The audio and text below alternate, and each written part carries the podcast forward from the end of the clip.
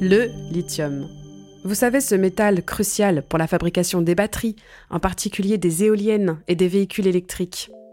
Eh bien, figurez-vous que la France possède des gisements et envisage d'exploiter ses ressources en lithium. C'est chute. Est-ce possible? Où en est-on? Les mines vont-elles faire leur comeback en France et comment? Le défi, comme nous allons le voir dans ce podcast, consiste pour l'heure à créer une filière compétitive capable de relever le défi de l'acceptabilité sociale et environnementale. Lithium, la transition énergétique en une traînée de poudre, c'est le titre de ce nouveau podcast issu du numéro 10 de Chute Magazine qui sème le volt, récolte la tempête. Dans ce numéro, nous avons tenté de comprendre comment les technologies peuvent nous accompagner dans la transition énergétique. Avec la guerre en Ukraine, le dernier rapport du GIEC, le réchauffement climatique et les questions de pénurie qui alimentent l'inquiétude ambiante, l'énergie est sur le devant de la scène. Les technologies pourront-elles nous aider à atteindre la neutralité carbone prévue par les accords de Paris ou bien ne sont-elles qu'un miroir aux alouettes? On se pose toutes ces questions dans ce nouveau numéro disponible actuellement en kiosque et librairie et sur chute.media. Et maintenant, je n'ai plus qu'à vous souhaiter bonne écoute.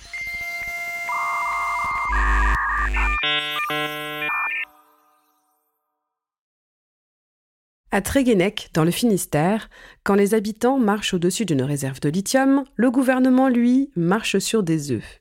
En 2018, le Bureau de recherche géologique et minière, le BRGM de son acronyme, a établi que ce site abriterait à 130 mètres de profondeur 66 000 tonnes de ce métal qu'on appelle or blanc. C'est le deuxième gisement de lithium en France, situé dans une zone classée Natura 2000. Le coup de grisou survient en février 2022 lorsque Barbara Pompili, alors ministre de la Transition écologique, déclare que la France doit extraire du lithium sur son territoire. Bien sûr, elle doit faire face à l'inquiétude et à la mobilisation préventive des élus et des habitants et habitantes du pays bigoudin, mais le ministère se veut rassurant, précisant que les enjeux environnementaux auront toute leur place dans l'instruction d'une hypothétique demande d'autorisation d'exploitation. Si l'avenir du gisement de Tréguenec reste flou, il n'est pas le seul à attirer les convoitises. Selon toujours le BRGM, le Bureau de recherche géologique et minière, avec les sites du Massif central et de l'Alsace, la France serait autonome en lithium, mais à condition de mettre au point des procédés plus vertueux et durables des traitements des minerais. Cette manne géologique tombe à point nommé. Les besoins en lithium vont tout simplement exploser. L'Agence internationale de l'énergie anticipe que la demande mondiale sera multipliée par 40 d'ici à 2040.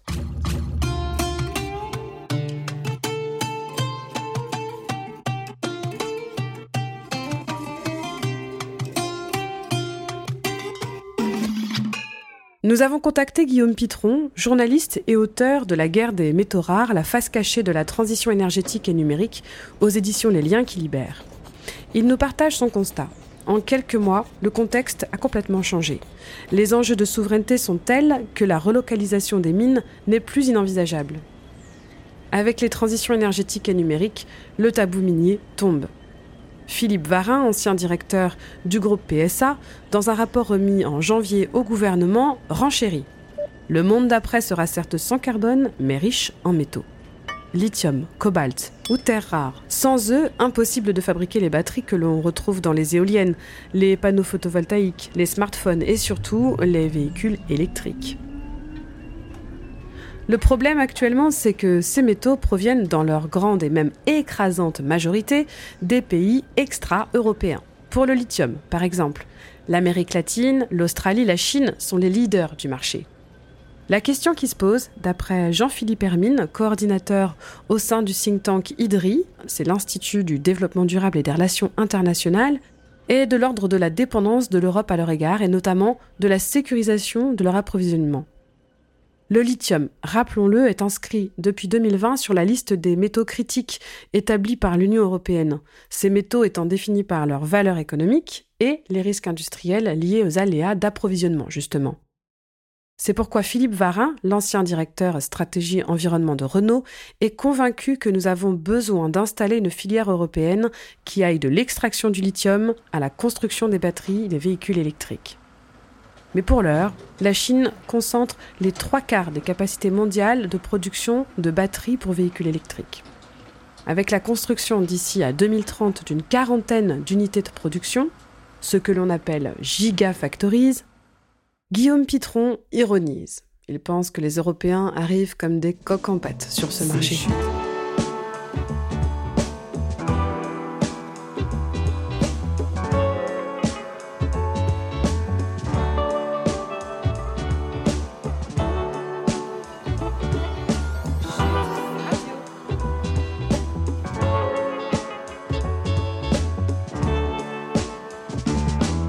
Alors maintenant, reste à convaincre de la nécessité d'une relocalisation minière, l'argument pour les promoteurs et promotrices étant l'hypocrisie du modèle actuel.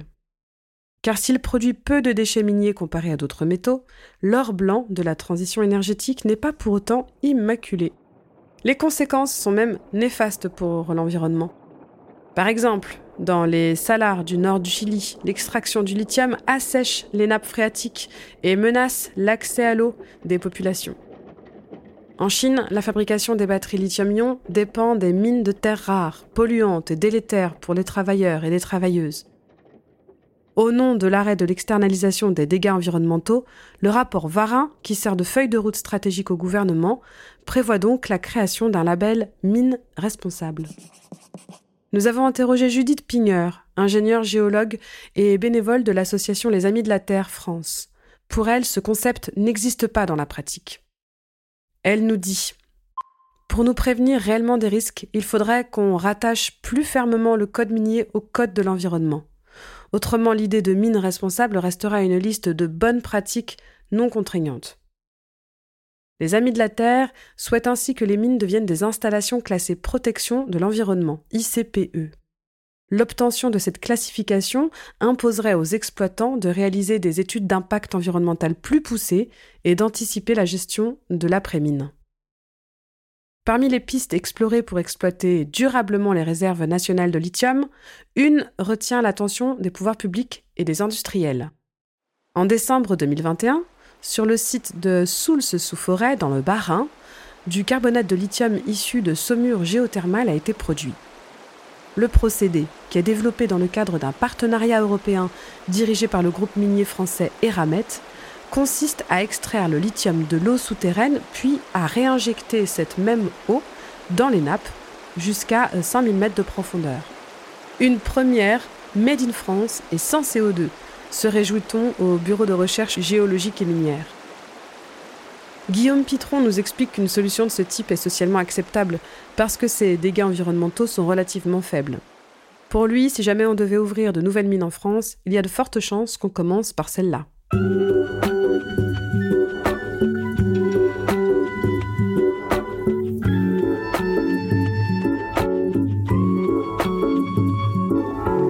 Mais est-ce pour autant une bonne nouvelle? Comme pour toutes les ressources minières, le problème est toujours le même. Les stocks de lithium ne sont pas illimités. C'est ici que le recyclage entre en ligne.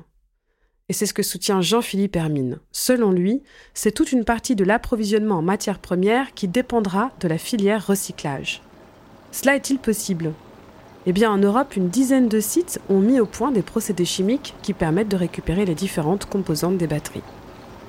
Ce dernier accueille d'ailleurs avec enthousiasme le règlement sur les batteries adopté par les 27 ministres européens de l'environnement le 17 mars dernier. Un texte qui prévoit notamment que 90% du lithium des batteries soit recyclé d'ici à 2030 et impose aux industriels de déclarer l'empreinte carbone de leurs batteries. Mais pour Judith Pignor, cela ne suffit pas. Même si une industrie du lithium 100% circulaire voyait le jour, il faudrait quand même puiser dans les réserves pour faire face à la demande croissante. Elle en est convaincue, à un moment ou à un autre, il faudra prioriser les usages. Pour l'ingénieur, l'ouverture de mines de lithium en Europe, à laquelle les Amis de la Terre sont opposés, ne devrait être possible qu'à l'issue d'un grand débat démocratique sur nos besoins réels. Pour elle, il est indispensable de penser à l'échelle de la filière des batteries et de faire de la planification écologique. On n'approvisionnerait que certaines applications décidées à l'avance par les pouvoirs publics. Par exemple, le lithium devrait être réservé aux batteries stationnaires qui permettent de stocker l'électricité produite par les énergies renouvelables. Quelle que soit la forme qu'elle prendra, la relocalisation de la production de lithium risque de se frotter à l'opposition des populations. C'est le cas en Serbie, où des manifestations monstres ont poussé le gouvernement à annuler en janvier un projet d'extraction dans les plus gros gisements d'Europe. Quant à Tregenek, le souvenir de lutte contre le projet de centrale nucléaire à Plogov, à 40 km du gisement de lithium, est toujours ancré dans les mémoires. La réalisatrice Nicole Le Garec a filmé le mouvement antinucléaire qui a mobilisé toute la Bretagne jusqu'à l'abandon du projet en 1981. Pour elle, la filiation entre Plogoff et Tregenek ne fait aucun doute. Elle dit Je sens le même élan, la même détermination à protéger notre terre. Une seule certitude donc la relocalisation des mines ne se fera pas sans heurts.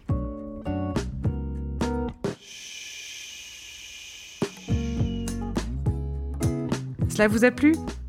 Dans Chute numéro 10, qui sème le volt, récolte la tempête, nous nous interrogeons sur la façon dont les technologies pourraient sauver le climat. Entre technosolutionnisme et modèle Amish, n'y a-t-il pas une voie du milieu? Pour le savoir, commandez vite le numéro 10 sur eshop.chute.media et retrouvez également tous nos articles sur notre site internet. Et bien sûr, continuez d'écouter Chute Radio. Merci et à bientôt.